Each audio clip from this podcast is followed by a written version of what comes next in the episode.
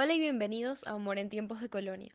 Hoy trataremos un tema algo polémico, el manejo del matrimonio interracial durante la época colonial en Venezuela. Me llamo Isabel Seijas y seré la mediadora de esta discusión entre Andrés Gómez, que estará a favor de cómo se manejaban las cosas en la colonia, y Rebeca González, que dará puntos en contra. El debate funcionará de la siguiente manera. Cada participante expondrá sus puntos y el otro tiene derecho a refutar el argumento. Empecemos. ¿Quién quiere ser el primero? Bueno, la pregunta es si el amor entiende razas. Personalmente pienso que el amor no entiende de las diferentes etnias o intereses económicos y políticos, porque cuando las personas se aman pueden dejar eso de lado. En el caso de la época colonial, vemos cómo el mestizaje tuvo lugar porque si recordamos los esclavos, que podían estar conformados por indios y negros, veían el proceso de mezclarse como una vía para garantizar la libertad de sus hijos mulatos.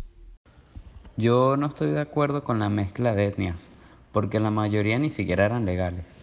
Además, si consideramos a la corriente llamada eugenesia, esta dice y argumenta que la mezcla con afroamericanos e indios podría causar un daño social. Esto es algo atroz.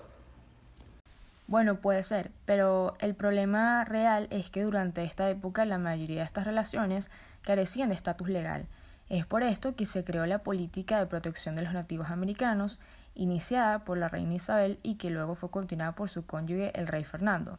Además recordemos que luego se dio la implementación de la Real Cédula de 1514, porque esta daba más legitimidad a la unión de hombres castellanos con mujeres nativas. Es que esta unión de blancos con esclavos no debiese estar permitida ya que rompe con la estratificación social.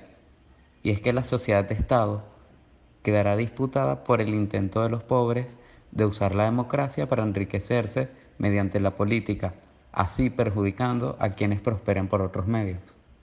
La unión de negros y blancos logra unir clases sociales, que deben estar separadas. La existencia de estas clases son necesarias para cada sociedad. Debe existir un rico y un pobre. Se ha acabado el tiempo de debatir. Pero lo que podemos sacar de estos dos puntos de vista es que a pesar de las cosas malas que tuvo el mestizaje, también tuvo cosas positivas, ya que dio fruto a esas uniones que hoy nos caracterizan como venezolanos. Y bueno, así finalizamos esta edición de Amor en tiempos de colonia. Nos vemos en la próxima.